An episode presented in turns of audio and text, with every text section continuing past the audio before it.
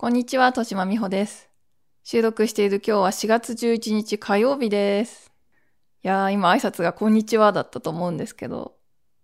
子供の幼稚園が始まりまして、日中収録に変わりました。今までは夜収録するしかなかったんですけどね。まあでも今週はすごいまだね、その、やっと自由に動けるようになったかっていうのと、あと年度始めだからやっぱさ、ちょこちょこなんか細かい用事がちょこちょこちょこちょこ、その保護者会だとか、クラスの話し合いだとか入ってて、そこに私の歯医者とかも入れちゃって、なかなかね、ごたごたしてるんで、大丈夫かなって思ってますけど、なんか週に、やっぱり 週に予定は2個ぐらいまでにしてほしいですよね。なんかこういうさ、刺激が少ないことを好む人間としては。まあ4月だからね、仕方ないですね。皆さんもお忙しい日々をお過ごしかもしれませんね。えっ、と、今日はですね、この4月、選挙やってますね。東京だと、この後23日に、その地方選挙、その区ととか自治体のさ、大沢とか議員の人を決める選挙があると思うし、この間9日は、一昨日か。ね、それはまた地方でね、いろいろ知事選とかあったみたいですけど、ね、かなり選挙シーズンとなってると思います。それでですね、選挙について、今私仮タイトルを、ときめき選挙シーズンって決めてるので、まあそれとか、まあチャラいタイトルが何かしらついてたと思うんですけど、その選挙について喋りたいんですけど、なんか、ね、選挙についてっていうと、ね、誰かがこう発言するときって、投票に行こうみたいな啓蒙の一言が多いじゃないですか。まあそれも大事なことだと思うんですけど、なんか私が言ってもやっぱしょうがないっていうか、その、好きなミュージシャンとかアイドルが言ってるからいいのであって、ね、一回の人間がこうさ、ただの市民が選挙に行こうって、声高にそれだけ言ってもしょうがないから、そういう話ではないんですよね。私がしたいのは。なんかそれ、未満の話、単なる選挙の雑談、選挙の思い出。選挙の思い出ありますか皆さん？私はいろいろとあります。まあ、選挙の思い出とか、そういう 雑多な話と、あとは、ここまでいけたらなっていうのが、選挙に、投票に行こう以上の話ですね。以上の話って、でも政治的になんか突っ込んだ話じゃなくて、なんか私が何を考えて投票する先を選んでるかみたいな。ああ、でもなんか、あれだけど、差し支えある感じになってきたらやめますけど、それは。なんかまあそういうね、私の、私なりの選挙の話をさせていただければと思います。噛んじゃった。じゃあね、前置きであんまり長くなってもあれなんで、早速行かせていただきます。えー、第26回です。聖なる欲望ラジオ。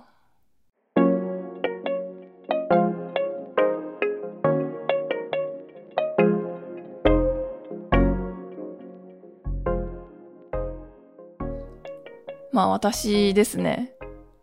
選挙好きなんですよ。生まれた時から選挙好きなんじゃないかっていう。その初期設定選挙好きで生まれてきたんかなっていう。そのなんか 神が選挙好きって書き込んだんかなっていうぐらい小さい時から選挙好きで、なんかその一番古い選挙の記憶って多分5歳くらいなんですけど、なんかじいちゃんが、祖父がですね、投票立ち会い人をおそらくやったんですよ。まあ、投票所に、日曜日にさ、その投票日に行っていると。で、そこに、弁当を届けてくれって頼まれたんですよ。なんか 昔って、今はさ、5歳の子を一人で街に出さないけど、昔はね、5歳って言ったらお使い、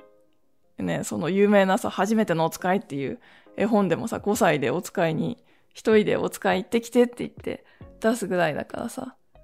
5歳に弁当持たして、投票所にじいちゃんがいるので、弁当私に行ってって言われてもそれでよかったんだと思うんですけど。いや、わかんない。もしかしてばあちゃんと一緒に行ったかな。いや、なんか一人で行ったような気がするんだよな。まあ、投票所はあんまり遠くないんですよね。まあ、そんなとことこって歩いて行って、投票所っていうとこに行ったんですよ。それがね、なんかその中の光景がね、うおーっていう感じだったんですよね。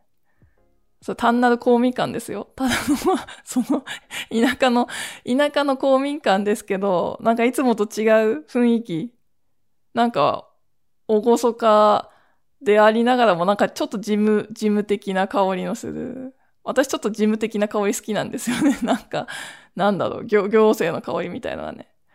なんかそういう感じで、なんとも言えないさ、他で感じられないさ、やっぱ選挙の投票の時って、あれと同じ空気日常にあるかって言ったらないじゃないですか。そんですごい、うおー、これ、これいいってなったんですよね。そんでじいちゃんに弁当を無事渡し、で、周りの人に偉いねとか言われ、ホクホクして帰って、そんでまたあそこに行きたいよってなったんですよね。そんでまた次の多分選挙があった時に、私も行くよって言ったら、もうダメよって言われて、あれなんですよ。今変わったと思うんですけど、最近多分変わったんですけど、その、同伴していい子供の年齢に制限があって、選挙って。未就学だと連れてっていいけど、小学校入っちゃったら連れてっちゃダメだったんですよね、昔。ちょっと多分なんですけど。確かめてから喋ればよかった。この情報間違ってたらすいません。なんか前回もね、間違った情報が多くて、ね、このまま間違って喋っちゃうのがあんま良くないなと思うんだけど、まあ私の記憶によれば、そういう決まりがあって、結構厳密な決まりで、まあでもなんとなくわかりますよね。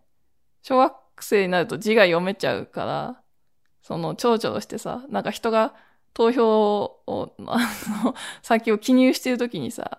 佐々木さんだって佐々木さんだってみたいな風に 騒がれたらさ、その名前を読み上げられちゃうとちょっとギャってなるからさ、その秘密選挙の原則が破られるから、多分ダメだったんかなって。でも、なんで良くなったかっていうのは、まあでもあんまりね、その小学生に留守番させるとかっていうのがもう、世の中的に NG になってきたから、まあ連れてくしかないよねっていうことなんでしょうね。そして昔みたいにそういう、なんか 破天荒な行動をとる子供があんまり減ってそうだからかな。そんなふわっとした理由じゃないかな。まあとにかく、昔は小学生ダメだったんですね。だからお前は、その5歳の時は弁当届けに行かせたけど、もうダメだよって言われて ピエってなんかさ、そ、そのなっちゃってさ、なんかもう、だから次投票所に入れるのは二十歳になってからであるっていうふうに言われて、ショックを受けて、ね、もう絶対、絶対投票所に行きたいと思ったんですよね。まあ、あと、選挙の時期になると、その、これもね、昔の記憶だからさ、今と違うと思うんだけど、昔の選挙って大名行列っていうのなかったですか？私これね、さっき検索したんだけど、うまく出なかったの。選挙大名行列、選挙運動大名行列とかで検索したけど、その選挙カーが、まあ、選挙カーってあるじゃないですか。その、なんとかなんとか、豊島、豊島、豊島お願いしますみたいなやつあるじゃん。なんかそれに、それが一個じゃなくて、なんかさ、その、でっかい看板がついて、その、いわゆるウグイス城って昔は呼ばれてたさ、その、名前を連呼するお姉さんたちが乗ってる車の他に、なんかね、2、3台、2、3台どころかさ、もう自民党になるともうすごい、すごい数の車がゾロゾロゾロってなんかついて歩いてた気がすんですよね。えー、なんかでも、そういう記憶をね、証明するものがないから、ちょっと困っちゃうんですけど、なんかそういう すごいさ、なんかもうお祭りみたいな感じだったんですよね。選挙カーが来るっていうことが。そんで手振ってるじゃないですか。そんで私、選挙カー来るとさ、選挙カーだっつってこう、ダダダって2階に上がって、2階の道路が見える窓に向かって、おわーって手を振ってたんですよ。なんかそうすると振り返してくれるから面白くって、なんかそうやって 選挙カーに手を振るっていうことをしてたんだけど、それ親に見つかって、やめろって、やめろって言ってないよ。なんかね、珍しくね、それは母に怒られたんですよ。なんかその、やめてくれって言われて、なんか、なんて言われたんだかな。まあでも、言いたいことは分かって、多分、その、母は街の中で仕事をしてる人間だから、外じゃなくてね。その、立場的に、その、さ、私が誰にも彼にもさ、本当に誰にも彼にも手を振ってたから、そういうことしてると、なんか気まずいっていうか、立場上まずいんでしょうね、多分ね。で、その候補者側にしてみれば、あれ、あのうちってうちを応援してくれてんのかなって思うし、そのもちろんそう、その県、県会議員とかだったらもうさ、あれだけそんなにわかんないと思うけど、町、町議とかさ、町長選とかだともう、その、ここは誰々さんち、ここは誰々さんちって普通認識あるから、多分ね。それが、それが非常にまずかったんだろうなと思いますね。振るな、手を振るなっていうふうに言われて、はぁってなって、その、選挙周りのことはいろいろなんかこう、子供はつまみ出されることばかり、てんてんてんなんかそれがね、それが余計私の選挙熱を焚きつけたんでしょうね。うん、やっぱ大人っぽさの象徴みたいな感じだったのかな。だから子供の時ってすごい背伸びして選挙のポスター、選挙じゃなくてその、ポスターっていつも貼ってあるじゃないですか。あの議員さんとかのさ、ポスター貼ってあるけど、それをなんか、こう下校中にすごい読んでなんとかとなんとかだってとか、どうやってさ、なんか友達に漢字読めるアピールみたいなのしたりとか、あと、すごい、国会中継、うちのじいちゃんすごいさ、いつも国会中継見てる人だったんですけど、国会のね、会期になるとね、それ一緒に見てさ、んで、うーん、土井高子かっこいいってなって、土井高子の時代ですよ。私が小学校の低学年時代ってすごい、あのさ、その社会党の土井高子がブイブイ言わしてた時期だからさ、すごい、すごいかっこいいと思って。なんか、お茶の間とかにもね、よく出てたみたいですね。なんか今さっきウィキペディアを確認したら、テレフォンショッキングとかにも出てたって言ってた。ね、そんな、そこまで、なんていうの？なんかミーハーの番組に出てるとは知らんかったけど、なんか、すごい大人気だったんですよね。それだから友達とさ、なんか放課後、遊ぼうって言って遊んで、何する何するってなってさ、まあ普段は鬼ごっことかかくれんぼとかそんなんしかしないですけど、なんかいつも同じだなと思って、一回さ、国会ごっこしようって言って 私どういた格好ねみたいな感じでね、なんか質問してきてみたいなそう、そういう風にしたりとか、でも全然盛り下がりましたけどね。超盛り下がったあれ。とか、もうマジで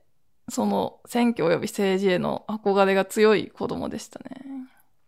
その新聞に入ってくるチラシとかもよく読んでてさ、そんで親に質問とかすんですよ。ねえねえって、共産党は消費税をなくすとか、いいことばっかり書いてるよ。でもなんで選挙はいつも自民党が勝つのお父さんなんで選挙はいつも自民党が勝つの？って、すごいね、聞いてね、うん、父はさ、今まで喋った風に、ああいう感じの人だからさ、なんか、くどくどもごもごくどくどってなんか なんか説明してたけど、なんかよくわかんないの。そんなこと言われてもなんとかかんとかみたいな感じで、なんかよくわかんない返事だけど、まあ一応答えようとはしてくれてた。選挙のさ、こう、選挙とか政治にまつわる家の考えってきっとそれぞれですよね。そう、ぶっちゃけ家でなんとか党に入れるみたいなとこもあるんでしょうね。その、決まった支持政党みたいのがあって、あとか、まあお父さんの職場のあれで、ちょっとなんとか党に入れてくださいねってなってるとか、ぶっちゃけあるんでしょうね。うちはね、でもそういうのは一切なくて、なんかこう、すごいアンタッチャブルな感じ。その、選挙あって、で、私は選挙の日だとテンション上がっててさ、結局、誰に入れたの？誰に入れたのって、その、子供だからさ、なってんだけど、なんか、んか食卓がそれによってシーンってなってさ、なんか、ちょ、ちょっとそれは、みたいな。それはね、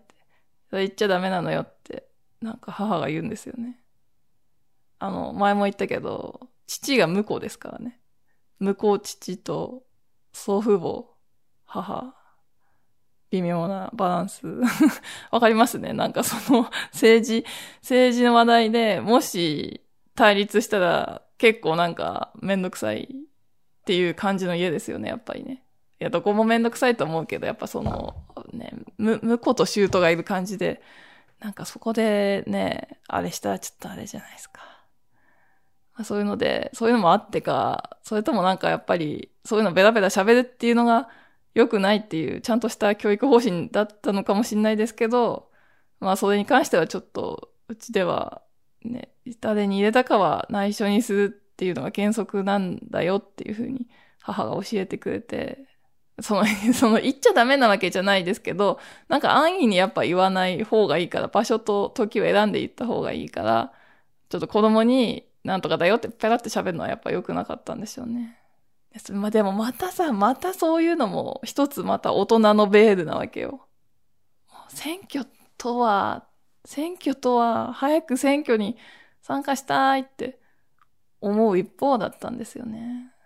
だからめっちゃさ、興味ばかりが先走って、なんかこれ前、選挙が好きみたいなエッセイで書いたことあるんですけど、日記の中に、なんか、この統一地方選のラジオ中継の結果を一人で実況してるやつが残ってて、もう紙の日記は全部ね、捨てちゃったんですけど、ちょっと数年前までは残ってて、高校生の自分が 選挙結果とか、選挙の中継、その結果に、結果発表になると、その当確の人のインタビューとか、敗れた人のインタビューとかいろいろ特番であるじゃないですか。その特番を聞きながら、もう、なんたく、全く石払うよ、みたいな、なんかそう、そういう、そういうのすごいカリカリカリカリってね、ツイッターなき時代に一人でさ、紙に書いた実況とかが残ってて、もうね、今思うと、なん、なんなんだっていう、なんなんだこの高校生はっていう感じなんですけど、まあそんなわけで、私は選挙はもう絶対一生解禁っていうふうに決めてたんですよね。何があっても選挙に行くぞっていうの。それで、まあ二十歳が来て、二十歳になった時に、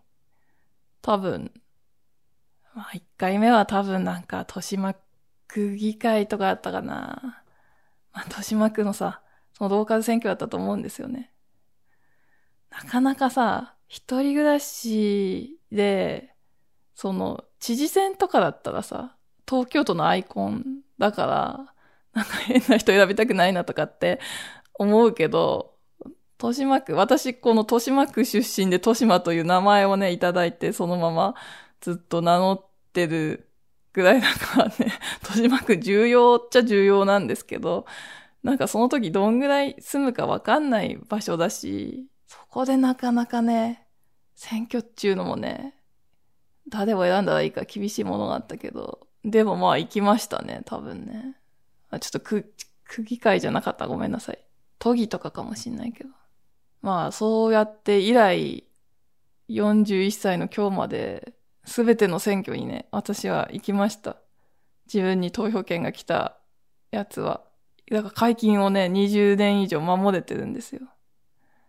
なんかそういう、なんかよくわかんないし、正直あんまどうでもいいかなっていう回とか、どうでもよくはないんですけど、本当はどうでもよくないかもしんないけど、やっぱ一時的に住む場所だなっていうとこの選挙だったりとか、あとね、すごいめんどくさいパターンで、選挙の直前に引っ越しちゃうと、前の住所で投票しなきゃいけないみたいな時あるんですよ。その新しい住所地での投票権がないそういうのめんどくせえパターンもあったけど、もう意地になってるからさ、一生解禁って決めたから、その多分それも国政みたいな、その本当に自分の生活にすぐ関わるぞっていう感じではなかったけど、でも行きましたね。まあ本当選挙がね、好きなんですよ。選挙っていうだけで盛り上がる。だからね、私今回のね、区議選もめっちゃ盛り上がってます、正直。一人で。まあ、選挙カーとかうるさいなっていうこともね、思いますけど、その、やっぱさ、その、大人になればなるほど、選挙シーズンのうざさみたいなもね、そうやってそのベールに包まれたときめきみたいなのは、やっぱり自分が行くようになったら、そう、そんなでもなくなって、その、選挙期間の街のうるささとかがさ、際立ってくるっていうのもあるけど、特にさ、赤ちゃんとか育ててるともう、選挙カー来たみたいな感じですよね。やっと寝たのになんで選挙カー来るんだみたいな。まあ、あっちはね、今、あんまり大通りに面してないから、そこまででもないけど、やっぱりその、ベビーカーで寝ちゃって大通りを歩いてる時とか、せっかく寝たのに選挙カー現象はやっぱりあったかな。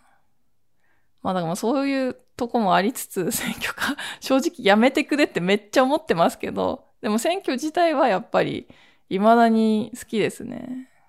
ちょっとじゃあこの後は、そんな私がどうやって投票してるかっていう方に話を進めていこうかしら。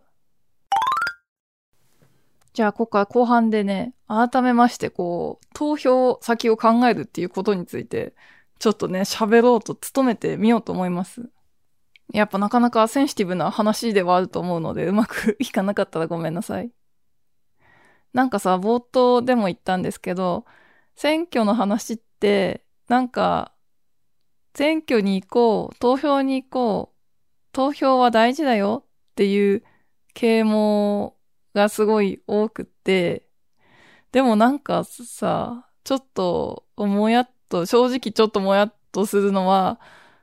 でもさ、選挙に行かない人って、どこに入れたらいいかわかんないっていうか、多分その考え方がわかんないから行かないんじゃないかなって。別に選挙行くのめんどくさいなあ、でも行こうって言われたから行こうみたいな 感じには簡単になんない人が結構いて、なんか興味がないとかっていうのと違うような気がするって、なんか個人的にはずっと感じてるんですよね。なんかよくさ、その、高校とか中学校とかさ、なんなら小学校とかで、なんか選挙に慣れてもらうために模擬、模擬投票しましたみたいなさ、ローカルニュースやってる時あるじゃないですか。まあそれはそれでね、良い取り組みだと思うんですけど、なんかそれって、なんかこう、例えば高速とかに関して、なんか候補者 A がこう言ってみて、候補者 B はこう言ってみる。さあどっちにしますかみたいな感じで、それってめっちゃわかりやすいじゃないですか。だから、それはすぐ決まるし、なんかその模擬投票を通せば、ああこういうふうに投票して、なんかスコンって、この四角い箱にスコンって入れればいいんだなってわかるし、まあなんなら生徒会選挙とかでもね、うちは経験してきてるから、そこはそんなに引っかかんないと思うんだけど、その後なんで選挙行かない人が選挙行かないかっていうと、やっぱなんか、投票先がわかんない。もっと言えばその投票先の考え方がわかんないんじゃないかなってことを思うんですよね。やっぱこれってなんかすごいさ、こうやって考えんだよって、ね、誰か教えてもらった人います？なんか政治経済の先生とか、その高校のね、科目のね、今政治経済ってあんのかな？なんかちょっと怪しい。うちらの時はその政治経済っていうのと現代社会っていうのがあって、まあどっちかでその政治分野に被ってるかなって感じなんですけど、なんかでもね、もしそれでいい先生とかに当たってたらさ、結構踏み込んだことを教えてもらえるかなっていう感じもするけど、まあよっぽど特殊な先生に当たんないと、そういうことは学校では少なくとも教えてもらえないんじゃないですかね。うーん、私はね、なんかここから、ここからちょっと怪しくなってくる話が。あや、あなんかこう、私の考え方を今ここで言うつもりはないです。この考え方っていうか、ちゃちゃうくてその、投票を、先を考えるときにこういったことを考慮しているっていうことは言いたいけど、なんか思想について私はこの主義ですってことを今言わないようになるべく喋ろうと思って。なんかそれ、それやっぱなんか明かすのをちょっとベラベラ喋るのちょっと嫌だなっていうなんか気持ちがありますね、やっぱね。だからそういうね、政治的な意見の話はしないから、ちょっとそれでドギマギしてる人は安心してください。それはしないから。うーん。なんかまあ、さあ、その、無難なとこから行くけど、その国政選挙、その国の選挙、国周りの選挙だと、その最近や、そその投票に行こうっていう啓蒙のすぐ後にさ、そのボートマッチがあるよとか、候補者にアンケート取ったよっていうのが、新聞社とかでさ、やってくれんじゃん？なんか朝日とかでやってんじゃん？なんかそれは、結構大いに参考にしてますね。それは便利。やっぱり、そのアンケート一覧。こういう質問に対して、こうですよっていうのさ、答えてるやつね。ただあんまり差が出ないっていうのもあるけど、なんか、その自分の、あれって多分結構みんなやったことあるんじゃないかなとは思うんですけど、この番組聞いてる方たちは多分選挙に行ってる人が圧倒的多数ではないかなと思うので、ね、ここでなんか私もなんかこうじゃないこうじゃないってあんま言ってもしょうがないんですけど、なんかあれやるとさ、結果、なんかの残ってんのが2、3個にはまあ絞られて、あとは自分の選挙区の候補者見てって感じなのかな。まあでも国政の投票先はどうやって決めてるかっていうと、あんまりその個人じゃなくて、その政党全体での意見ですよね。なんかでもこういうのもさ、やっぱり、本当習わないとわかんないよって人いっぱいいると思うのよ。その、さ、ボートマッチしてみたらってのはそうなんだけど、それあればさ、ある程度までは絞れるけど、なんか微妙な差とかってよくわかんないですよね、きっとね。そのアンケートに現れない項目とかもあるしね。まあでも本当に国政選挙に関してはそんくらいかな。なんかあんまりね、その さっき選挙ラブ、選挙ラブみたいく言ったけど、生の候補者見に行こうみたいなことは、私は実はしないですね。そのさ、街頭演説とかに遭遇するようなさ、繁華街を通るような通勤とかしてればさ、ああ、誰それが来たみたいなことあると思うけど、やっぱね、こうやって主婦とか、その、若い時の専業作家みたいなことしてると、なかなかね、そう池袋に行くとか、新宿に行くとかがめったにないから、そんなさ、有名な人がこう、演説をし回ってくる場所ではないですよね。そうするとなんか、あんまりね、なんかそ、そ、え、そんなんでいいんって、選挙ラブな人そんなんでいいんって感じですけど、そんなんでいいですよ。なんか、うん、投票できない人って、やっぱりさ、考えすぎて、ある意味考えすぎてるっていうか、一票を重く感じてるとこもあるかもしんないなと思いますね。なんていうのかな。間違ったら嫌だなっていう、その、本当は間違いなんてものは選挙にはさ、誰に入れても間違いではないんだけど、なんか自分の知らないことがさ、たくさんあって、なんかそれを知らないで入れてしまって、なんか、そのせいで 例えば政権交代して、なんかすごいよくわかんない未来に連れて行かれたら、どうしようって思うとこもあるんじゃないかなって思うんですよ。そういう、本当にさ、本当に政治家が考えてることって正直わかんないからさ。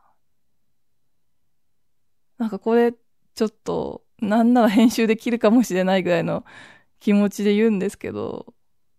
まあ後で詳しく話すんですけど、私、区議会議員の人たちを今、全員ツイッターに入れて、全議員のツイート見てんですよ。まあ、まあ、全議員っていうかツイッターやってないね、人いるから、そう、そういう人は除きますけど、もう政党とかに関係なく全部フォローしてるんですよね。区議会だけね、そう、党とか国政とかは全然やってないけど、なんかそれで、共産党の議員の人で、入党式に立ち会いましたっていうツイートがあったんですよね。そんでなんかその入党の時のさ、何へのリンクが貼ってあったんだったかな。まあ、共産、党員になるさ、その、議員とかじゃなくてさ、党員っていうのがいいんじゃん。なんか、一体何なのか。わかんないけど、党員って。なんかね、まだ若い時にさ、秋田駅前で、党員証を拾ったことあるんですよね。秋田フォーラスの前で。それなんかフォーラスの窓口に届けたと思うけど、それか交番まで行ったんだったかな。と、と、党員証だ、共産党のと思って。まあ、さ、党員ってのはいいんですよ。その入党の中で、なんか共産党員になると、なんていうの？な、なんだったかな？別に誓いじゃないけど、こういう方針で、こういう方針が党員であるということですっていうのが5つぐらいさ、何個か決まってて、結構なね、え、そうなのっていうこと書いてあったんですよね。その、共産主義を目指すってちゃんと書いてあったし、え、そう、そうなんやっていう、本当に目指してんやっていうのと、あと、財産の何パーセントかを頭皮として入れてくっていうふうに書いてたんですよね。で、ええー、と思ってさ、ええってなるよね。なんかま、マジか、みたいな。まあでも、あの、そんな大きなパーセンテージじゃなかったです。ちょっとなんか今、うろ覚えで喋ったら悪いなと思って数字を出してないけど、一桁です。10までいかない数字ではありました。だから、そんなさ、なんていうの？正直、その、なんか、なんか、今、あれって言わないけど、あの、グッズとかをさ、宗教、新興宗教の中で、まあ、あるグッズを、なんか、いいねで買いますみたいなとこよりは全然いいかなっていう、その、パーセンテージが明確に決まってるってことは、逆にこう、お気持ちでいっぱい出してよみたいな感じとは違うから、ある意味親切っていうかこう、明快であるっていうこともできると思うんですね。だからそれは別にいいんだけど、いいんだけど知らなかったなと思って、ね、だ、だから別に票を入れるとか入れないとかそういう話は今してないですよ。大事大丈夫ですよ。なんか、なんかね、そうやってまださ、選挙ウォッチやってても知らないことっていっぱいあるなと思って。だから、票を入れてる人も、なんかすべてを知ってさ、ここの党に入れたらこうなってこうなってこうなるだろう、日本はより良くなるだろう、確信している、みたいな、そんな気持ちではなくって、なんか今、ここが良さそうだから、とりあえず入れてみるかみたいな感じなんですよ、多分。それかもう、あれですよ。与党支持の人はさ、自民党支持の人に関しては、今もう自分に、なんか今のままでいいですっていう確信ですよね。それがある人はいるかもしんない。なんか今のままっていうのは一番なんていうの？別にその選択も全然いいんだけど、てかその選択は、なんか楽、楽？別に責めてるわけじゃなくて、なんかそういう立場だったら一番考えなくていいよねって思いますね。今がよくって、その、何も変えなくていい自分の立場は OK だし、この国がよりこのままこの方法で高校に行ってほしいって思ってたら、その人は、なんかどうしようかなって考えないで迷わず自民党に入れればいいわけですから。楽ですね。だから、どうしようかなって思うのってそうじゃない人たちですよね。だからそうじゃない方がすごい難しい。実際交代して、この党が政権取っちゃったらどうなんだろうっていうのは、それは通るまでわかんないですよね。でもさ、それで、それでやべえなって思ったら、その次にまたさ、選挙巡ってくるわけだから、よっぽどのなんか変な独裁政権、その 選挙自体をなくしますみたいなやばい感じじゃないければね。その4年でさすがにそんなことにはなんないと思うから、やばかったらさ、次で止めればいいわけだから、なんか全てを知って、なんか間違いない私の考えはこれだってみんな思ってるわけじゃないですよね。投票ね、言ってらっしゃる皆さんね。だからさ、もうちょっと、割と、気持ちで決めていいっていうかさ、間違ってもいいやっていう風な感じだと私は思ってんですよね。ただなんかその、顔で選ぶとか、なんかこの人名前知ってるしみたいなのはやめてほしいなって思いますけど、なんかそうじゃなくて、その政治上の意見で選んでる場合には、なんかまあ間違っても、その人がそう言ったことは事実だし、ね、それが後で達成されなかったとか、あとなんかその裏にはこんな意見が隠れていたとか、そういうことがあってもしょうがないかなっていう気持ちでいますね。そんなさ、人柄もさ、その候補者の人柄を知るために、絶対演説は聞きに行くとか、説明会に行くみたいな、説明会じゃなくてなんだっけ？なんかあるよね。集まりね。そこまでしなくてもいいんじゃないかなっていうふうには思いますね。そんでさっき触れたんですけど、それはまあ今のは国政、国の政治の話として、もう一個、その自治体の選挙がありますよね。今回、区議会、区長。まあそういう感じだと思うんですけど。私はさっきも言ったようにね、区議会議員すべてをチェックしてるんですよね。ツイッターを。それはなんでやってるかっていうと、前回の選挙の時に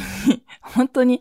誰に入れていいかよくわかんないけど、私結構この国長く住むな、ここで子育てをしていくのではないかなと思ったから、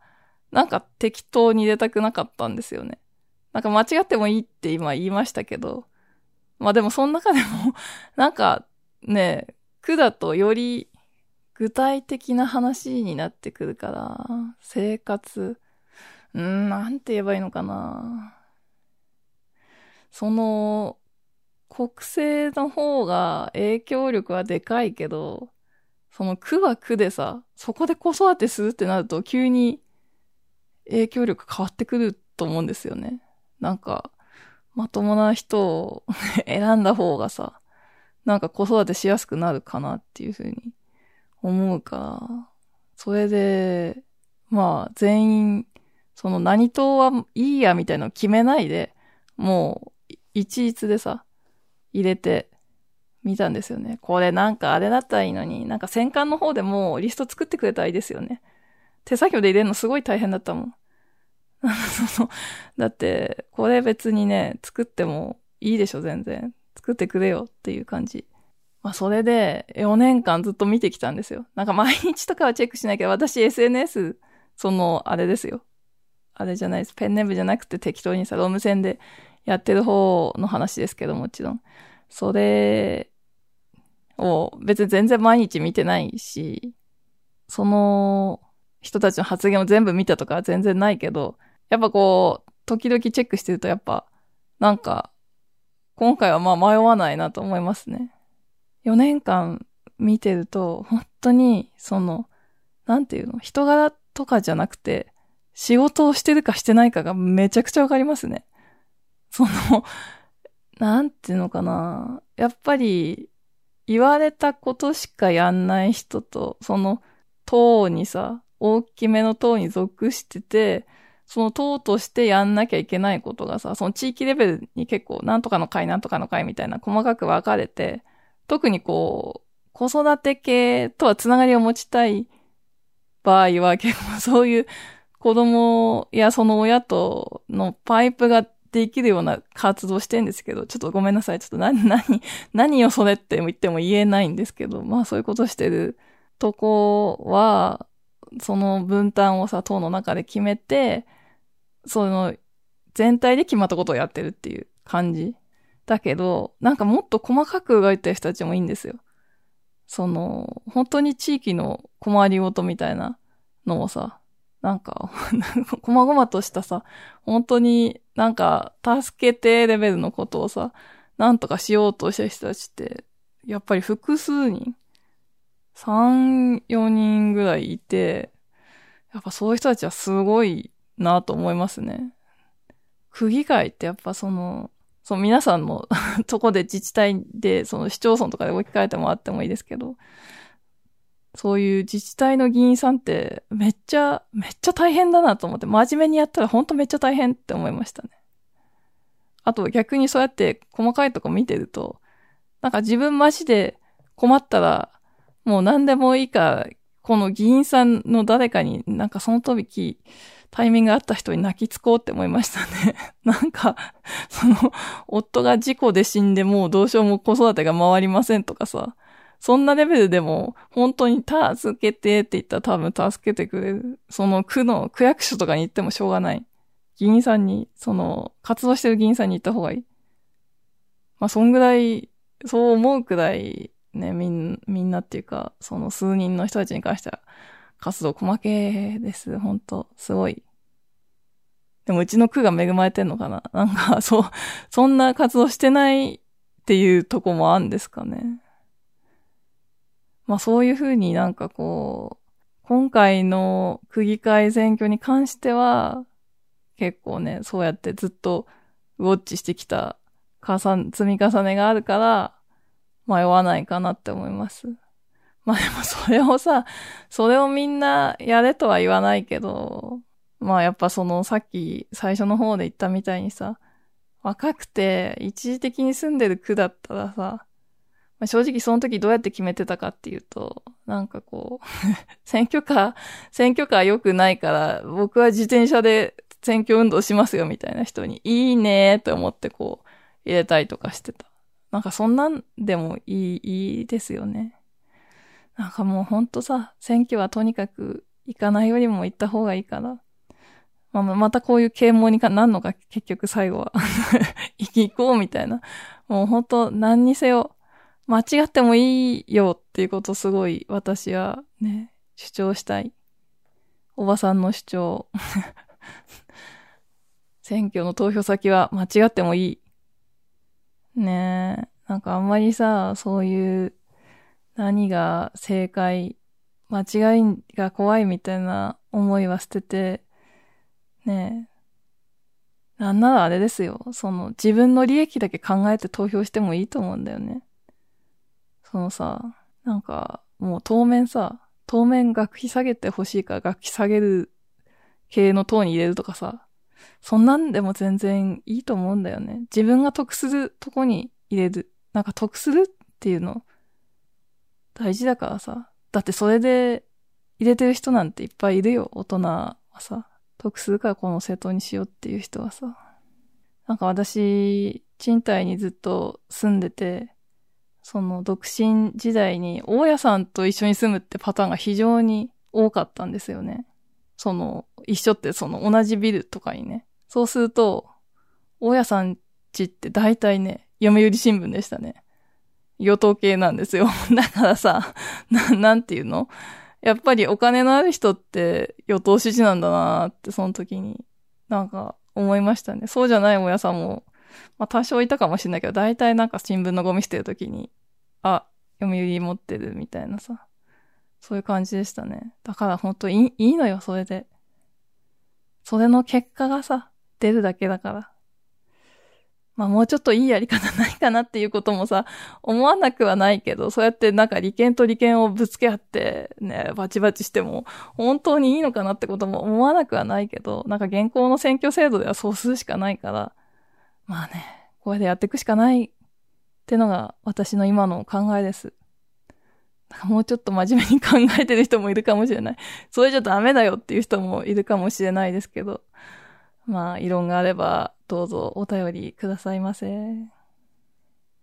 まあ、そんな感じで今日は、ね、ここら辺で、本編は締めたいと思います。もちろん、ね、4月23日。私いつもね、投票所に当日は行かないですよ。やっぱ子供いると土日に投票所行くっていうのは、あんまりね、やり、やりづらいからもう、事実前投票で済ませますけども。ねえ。まあ選挙残り、選挙期間、ね、楽しんで、前のめりで、間違ってもいいけど、前のめりで選びたいですね。それでは、ここからはいただいたお便りを紹介したいと思います。えっ、とですね、以前お便り読ませていただいた方からのメッセージをね、2通いただいております。続けてお読みさせてもらおうかな。じゃあ、先に、ミリさんからのお便りお読みします。としまさん、こんにちは。ラジオネームミリです。先日はお便り読んでくださりありがとうございました。えっ、ー、とね、手紙が、手紙を出版社宛てに送ったけど、2年前くらい、3年前くらいに送ったけど、なんかそれがどうも届いていないらしいみたいな感じの話の方ですね、メリさんね。ファンレターですが、実は大学生の頃に名古屋パルコでのサイン会でお渡ししたお手紙以降送っておらず、作家活動されていた期間にちゃんとこまめに感想を送って、好きな気持ちを伝えていればよかったのに、という思いから、今更ながら送ってしまったのでした。消えてしまったのは気になさらないでください。名古屋パルコでのサイン会、これめっちゃ懐かしいですね。サイン会 なんてこうする身分でもないんですけど、この時はこう、2011年、文芸アネモネの電子版が出た後くらいに、何かこう、話題になるようなことを少しやりたいよねっていうことで、あの、協力してくださる書店さんを探して、トリコさんの、吉川トリコさんの地元の名古屋でね、させていただいたサイン会の時でしたね。この時来てくださってたんですね。ありがとうございます。いや、懐かしいですね。あの時会った方の中の一人なんですね。でも、な、本当でも消えてしまったのはやっぱちょっと気にしますね。ね、本当ごめんなさいでした。話は変わりますが、戸島さんは何か習い事はされていましたか？私はもうすぐ3歳の娘の習い事をどうしようかなと悩んでいます。ちなみに私自身は子供の頃ある楽器を習っていたのですが、母の指導が厳しすぎてちょっぴりトラウマになっております。そして大人になってからは英会話とヨガの教室に少し通っただけで、特に何もしていません。かっこ笑い。そんな習い事にまつわるお話があれば、差し支えなければいつか聞かれても、聞かせてもらえると嬉しいです。ということでした。ちょっとじゃあ習い事の話にお返事する前に、次のお便り行かせていただきます。としまさんこんにちは。第24回でお便りを紹介していただきありがとうございます。本文に書かないと匿名のままでしたね。マッキーと申します。そうなんですよね。このマシュマロでは、なんか名前欄をね、書き込む欄がないから匿名サービスっていうので、その、ラジオネームみたいなのを自分で本文に入れ込まないとつけられないという仕様になってて、すいません。皆さんよろしくお願いします。この24回のお便り、聞いていただいた方はわかると思うんですけど、共感ポイントが多いっていう、プロフィールで結構被る部分があるっていうことに対して私が、ゲームが好きとか漫画が好きとかかなって言ったら、なんかそのね、結構、それと違うとこだったみたいで、そこをね、書いて送ってくださいました。学生時代にあからさまないじめなどを受けたりしたわけじゃないけど、自分で勝手に下だと感じて疎外感でいっぱいになったり、優しく接してくれる友人もいるのに、どうせ私なんて哀れんで付き合ってくれてるんでしょとひねくれた考えをしたり、そんな時代があった点などです。ね、この辺は、あの、私の高校生時代のエッセイに、底辺女子高生っていう本にこってり書いてあるので、気になる方はちょっとぜひ読んでみてください。なんか便乗して宣伝してしまってすみません。ねちょっとお辛い思いをされましたね。なんか、いじめを受けてはないけど、ね、なんかこう、私はまあ軽い嫌がらせぐらいは結構あったけど、なんかそういう暴力的なさ、カツアゲとかもされてないし、なんかそういうんじゃないけどっていうのは思ってるけど、でもそれもね、辛いですよね、ほんとね。えっと、すいません、お便り続きます。他にも作品を読みながら、あるあるわかると感じたことがいろいろあったと思うのですが、それはまた思い出したらお便りしますね。多分同世代あるある的な共感も多かったのだと思います。豊島さんが家出をしたお話があったと思うのですが、郵便局で印鑑が一致しなくてもまあいいでしょとお金を下ろさせてもらえた件とか、本当あの時代だったからだなと懐かしく思いました。私も家出ではないけど、家族が銀行絡みで似たような体験をしたので、てんてんてん。これもね、底辺女子高生っていうエッセイからのエピソードですね。私が家出中に銀行、銀行じゃないや、郵便貯金を下ろそうとして、印鑑の相違を指摘されて、なんか、泣きついたら、印鑑を変更してもらえたっていう、本当今の対応としてはもう100%ありえないけど、おかげでね、私が路上でのたれ死にしなくて済んだから、本当その件に関しては、その一件のみに関してありがとうございますというエピソードですね。まだちょっとお便り続きます。ラジオの中で、豊島さんは好きな作家が一回り上くらいが多いとおっしゃってましたね。私はというと、豊島さんの他には大好きな作家さん、筆頭は三浦紫音さん、それから川上ひろみさんや瀬尾舞子さんなどです。自分より少し上ってところですかね。川上さんは私たち世代よりはそれなりに上になるか。あとは島本理央さん、こちらも同世代ですね。年上世代に尊敬と憧れで惹かれる部分と、同世代の人がこんな活躍しているすごいと惹かれるところがあるのでしょうね。なんかこの辺私だけに伝えてくれれば、なんか読まなくても特に気にされないかなとは思ったんですけど、他に好きな作家さんっていうのちょっと気になるトピックなので読ませてもらいました。三浦紫音さん、川上ひろみさん、瀬尾舞子さん。確かにこう、ちょっと上世代ですよね。同世代もうそうね、年上世代に尊敬と憧れ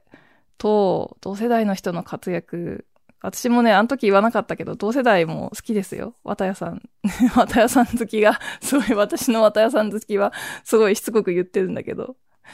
ちなみに、豊島さんへの共感としては、数年前、久しぶりにブログで再会した時には結婚されてお子さんもいる。しかも旦那さんが超いい人だなんて羨ましい。と当時まだ独身で彼氏もいなかった私は、指を加えるような気持ちでいました。そんな私も今は良い夫と、7ヶ月になる娘との3人暮らし。私も今は専業主婦とこれまた共通点ができたなと感じています。42歳での高齢出産です。なので、ラジオで子育て話も聞けると嬉しいです。にっこりマークがついてます。ね、とのことでした。マッキーさんもありがとうございます。ね、マッキーさんも子育て話聞けると嬉しいですとのことだったんですけど、子育て話、なんていうのかな？子育て全般を喋るのはやっぱ広いのと、なんかこう、なんかテーマ的に自分がね、他の聞く人がっていうよりも私がとっつきづらいなと思って、あんまり喋ってないんですけど、そのテレビなし育児会ぐらいだったと思うんですけど、なんか個別のね、そういう子供といると生じるなんか具体的なことに関しては喋ってみようかなって思う時もあります。このミリさんがご提案してくださった習い事の件もね、なんか一回テーマにしようかなーって先週、先々週ぐらいまで思ってたんですよね。ちょっとすいません。結構前にいただいたお便りでお待たせしてしまったんですけど。ねえ、でも、なんかその子供の育て方っていうところに関わってくると、なんか一人でベラベラ喋ってなんかこう、なんか夫の意見が出ないから、なんかあんまりにも私の考えを勝手に喋るのも良くないなと思って、なんか育児漫画がその減った件があるじゃないですか。ちょっといろんなことがあったと思うので、私今ここで説明して間違ってたら嫌だから説明しないですけど、まあ、ある育児エッセイで題材にされてたお子さんが大きくなってから書かれたことに対して、まあいろいろまずかったんじゃないかっていうことを大人になってから非常に傷ついていたっていうことを言って、それでこう世の育児エッセイが結構エッセイ漫画がガッと減ったりとか、そういうことがあったんですよね。一時期に比べたらすごい少なくなりましたね。私待ってるコミックエッセイ、育児エッセイあるんですけど、続感が出ないですね。読みたいんだけど、やっぱりそういうテーマ設定ではちょっとって感じになっちゃったのかな。まあそういうとこもあって非常にこう 差し支えない範囲を探るのが大変で、なんかこう、もしかしたらなんか夫とさ、二人で喋ろうって、このポッドキャスト今んとこないですけど、具体的な予定もないですけど、なった時に、なんか、私もさ、なんか面白いかなと思って変なとこまで譲っちゃうからさ、なんかそれのストッパー的な意味でも、もう一人いてくれる時に基本はなんか、育児の込み入った話とかはしたいなと思うんですけど、習い事に関してちょっと差し支えない範囲で、今ちょっとだけお話しさせてください。すいません、ちょっとになっちゃって、なんかね、ほんといろいろ考えちゃって。習い事、私がやってた習い事はですね、そうそう、私自身の話に引きつければそんなにね、炎上案件じゃないから。やってた習い事はないんですよね。このミリさんが、ヨガと英会話ちょっとやっただけですって書いてあったけど、なんかそれだけでもすげえって私思っちゃいましたね。自分が何も習ったことがないから。でもやっぱ東京に出てみると習い事をやったことがない人って、ちょっと珍しいみたいですね。その他のお母さんとかと喋ってみても。私は、その、小学校1年生に上がった時に、やっぱり、東京の、現在の東京だと、やっぱ、この3歳、4歳ぐらいが習い事デビューとしてメインに考えられる時期だと思うんですけれども、まあ昔の田舎だとやっぱ1年生入学と同時になんか始めようかっていう親が大半だったから、その時にやっぱり家で習い事をなんかやんなさいっていうふうに言われたんですよね。でも田舎だから選択肢が、まあ、基本3つしかなくて、ピアノ、習字、そろばんだったんですよ。まあ、プラス、頑張って隣町までば、なんか送迎バスに乗って、スイミングスクールに通ってる子がちょっとクラスにちょっとだけ数人だけいるみたいな感じだったんですけど、だから基本は、まあ私そんな泳ぎなんて絶対できないし、すごい習い事自体、一番それを拒否した理由が、その、放課後も、何らかのさ、子供の人間関係の中に置かれたくなかったんですよね。ピアノは、週1だったと思うけど、習字とそろばんはもうちょっと多かったんじゃないかな。今はね、なんかこう、いろんな習い事を詰める親が多いから、週2で入る習い事ってそんな多くないと思うんですけど、なんか昔はね、そろばんなんてもう、週2とか、週3とか普通にありましたよね。だからその週2とかでさ、放課後、しかも何時間もさ、なんかさらに、さらにね、メンツも変わんないメンツでほぼほぼ他の小学校の子増えるだけでさ、ちょっと増えるってだけで、同じメンツでいたくないよと思って。別になんか嫌いなわけじゃないですよ。その同じクラスの子たちのことね。でも、なんか、本当学校で気使って疲れてるのに、もうそんなとこで気使いたくないと思って、それをすっごい親に必死で訴えて、私は本当に気を使いたくないんだよ。でもう一日使えるんだよ、みたいなことを秋田弁で熱弁して、断固拒否したんですよね。まあ、そしてそれを、まあ自分では正直、何の差し支えもなかったっていうふうに感じてるんですよ。だって3択の中に私にとっての正解やっぱりなかったからさ。なんか自分にとってのですけどね。他の人にとってはあれだけど、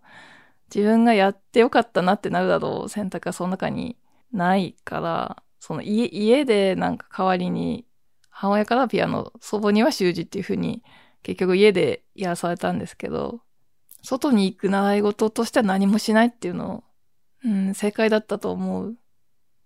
でもなんか、やっぱ、自分の中で結構自問自答する時があって、もうちょっと大きくなってからね、小学校の中学年とか高学年になってから、なんか、ああやって習い事を拒否したけど、私は、まあ、そうしてね、やる必要もなかったって、その時点で確信を持ってたけど、じゃあ自分にとって必要なものがあったとして、絵画教室とかがね、やっぱその時は、った方が、あるなら行った方が良かったのかなってなんかすごい感じてた時期で、漫画家になりたかったからね、なんか上達が遅い、あんまり人より上手じゃないなって思ってたから、なんか画力の問題がすごいあると思ってたから、ね、現実には絵画教室にこの街から通うことはできないけど、あったとして私行ったのかななんか、そうじゃなくて、やっぱ私はなんか 習い事に行けないチキンなんじゃないだろうかって、チキンって言葉その時知らないと思うけど、まあそういうようなことを心の中でなんか、勝手にさ、誰にも言われてないのに一人でちょっと、悶々としてた時期があったんですよね。なんか基本的に、なんかなんか習えるってすごいなっては思うんですよ。その、だって絵画教室とか行ったらさ、自分の絵をここ直してここ直してって言われるわけじゃないですか。なんか今だったら受け入れれるけど、小学生でなんかそれを受け入れられない気がするって思ってたんですよ。なんかその辺が私の限界なのかなって。なんか、習い事だからしてる人はすごいし、うん、そういう人の指導を受け入れる素地があることってすごいって思う。でもね、だから、だからちょっと習っただけでもすごいってさっき言っちゃったんですけど、なんか一方、なんかその反面、なんていうの？それもやっぱ才能の一つで、人から何か習ったことをなんか素直に受け入れたり、あとは自分の未知のこと、あんま気が向かない、そんな別に普段興味ないよっていうこともやってみないって言われた時に、やるやるって言える子と言えない子ってもう分かれてて、なんかそれはもう親がコントロールはできないのではないかなっていうのも、子供を幼稚園に入れて、他のいろんな子を見て感じることですね、すごく。なんか何事にも前向きそうな感じの子も、やっぱそういうね、そのお子さんも時にはいらっしゃる。うちは、まあ正直違う。なんか、その、私も習い事やっぱ、年少の時に何にしようかなって。やっぱさ、ちょっと楽になりたいからね、週一、週一延長保育的なとこもあるから、そのうまく使えばね。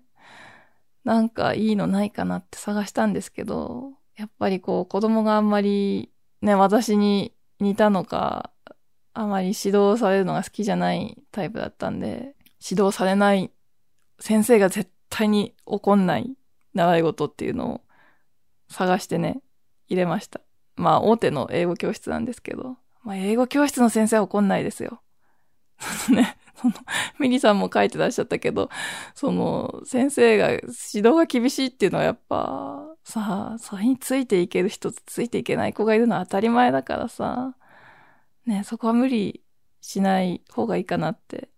なんかあんまりトラウマね、ない方がいいですもんね。私も祖母の習字の指導厳しすぎて本当トラウマです。もう家で、家でやったのに、家がトラウマみたいな感じになっちゃって。ねえ。なんかすいません。なんか本当お便りに対する返答としては長すぎる。まあ、ね、そんな感じで、ちょっと習い事について喋ってみましたけど、右さんのお子さんもこう、なんかこう、ハマる、ピタッとハマる習い事があるといいですね。見つかるといいですね。そういうのがあったら、ね、通うといいと思います。やっぱり週一 週一1時間でもね、そこ楽になるから、そういう託児的な、託児的な使い方だけど。まあそんな感じに、なんかほんと短く、なんかちょっと曖昧な話になっちゃって申し訳ないんですけど、マッキーさんもね、育児話っていうことで、なんか、うーん、そうね、なんか、差し支えない、ね、さっき言ったような差し支えある話題もあるから、差し支えないとこで絵本の話とかね、近々してみたいなって思ってます。子供と接してるとやっぱすごい絵本について、なんかうるさくなるっていうか なんかね、すごい、私絵本に正直すごいめんどくさい、めんどくさい絵本読みだから、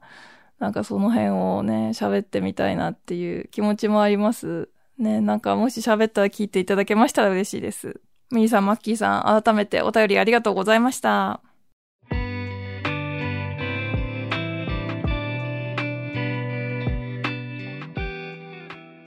この番組ではご意見窓口としてマシュマロアカウントを開設しております。概要欄にリンクがありますので、こんな話してほしい、こんなこと聞きたいみたいなご要望、あとはもちろんご感想がありましたらお気軽に送ってみてください。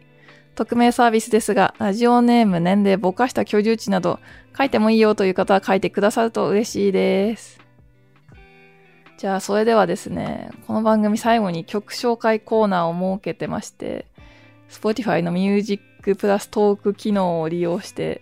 テーマにまつわる曲を流しているんですけれども、今回はね、選挙がテーマだったということで、モーニング娘。のザ・ピースくらいしか浮かばない。そして、それはね、ハロプロだから、Spotify に音源ないんですよ。なんか、理由を私は知らないけど、ハロプロの曲って一切 Spotify にはないんですよね。サブスクがないのか、iTunes とか、ななんていうの、買い切り制だとあるのか、その辺も、ちょっとね、配信について何かお考えがあるんだろうなと思いつつ、調べたことないんですけれども。まあね。そしてこの曲、私はパッと浮かんだけど、なんか、ちょっと調べてみたら、ネット上では有名なんですってね、この曲に、選挙の日ってうちじゃなぜか投票行って外食するんだっていうのが、その歌詞の選挙にまつわるワンフレーズなんですけれども、結構このフレーズ有名なんですね。正直私がこう選挙マニアだから心に残ってんのかなって思ったんですけど、違う。みんな残ってた。そうなんだ。っていうのが今回発見でしたね。まあ、ザ・ピースってすごいね、その名の通り非常にふんわりした歌詞の子。この時代特有の、まあ、あんま何も考えてないなっていう なんか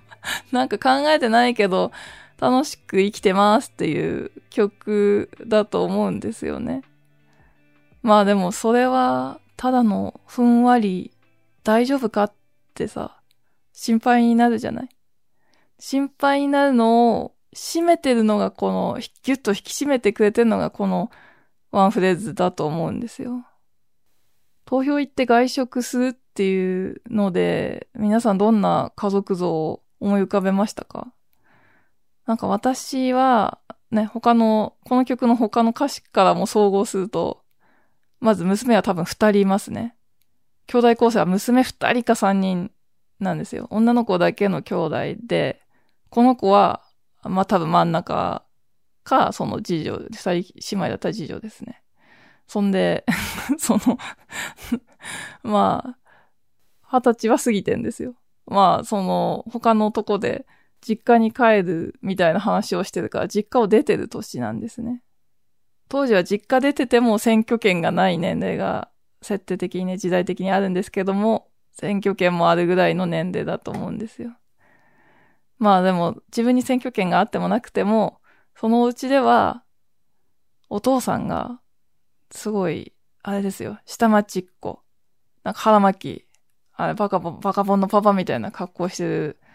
なんか、わけわかんないこだわりを持った昔仇のおっさん、なんか、すごい血気は盛んな親父みたいな人がいて、ほんで、選挙だ選挙だって言って、なんかみんなを絶対投票に行くんだって家族に言うんですよ。で、娘が、ねえ、めんどくさいとか言った時に うっせえ外食するぞって言って、みんなで寿司食うぞって言って、連れ出すみたいな。なんかそこに、なんか非常になんかこう、フランクな、砕けた仲の良さみたいなのを見るんですよね。ちょっと飛んでるかもしんないけど。想像が飛んでるけど。ただの選挙にうるさい親父かもしんないけど、なんか、選挙に絶対に子供に行かせようとするお父さんってやっぱ、いいお父さんだと思うんですよね。ててかまあ、お父さん主導とも言ってないけど、なんとなく想像で。あんま良くないかもしれないですけどね。こう、ジェンダーバイアスのかかった想像かもしれないけど。まあ、だから、そういう熱くて、なんかこう、あったかい家族に愛されて育った女の子なんじゃないかなって私は思ったんですよ。当時そこまで考えてたかわかんないけど、なんか改めて聞いて、結構ね、その、この子はなんかこう何も考えてないふわふわ生きてそうだけど、まあ愛されて育ったから大丈夫なんだっていう、ちょっと楽天的だけど大丈夫なんだっていう感じ？なんか、それがなかったらちょっと不安になる歌だなって思いますね。私の性格上かもしんないけど。まあそんなね、想像いろいろ繰り広げて、今日すごい噛む繰り広げてしまうザ・ピースですね。聞いていただけないの残念ですけど、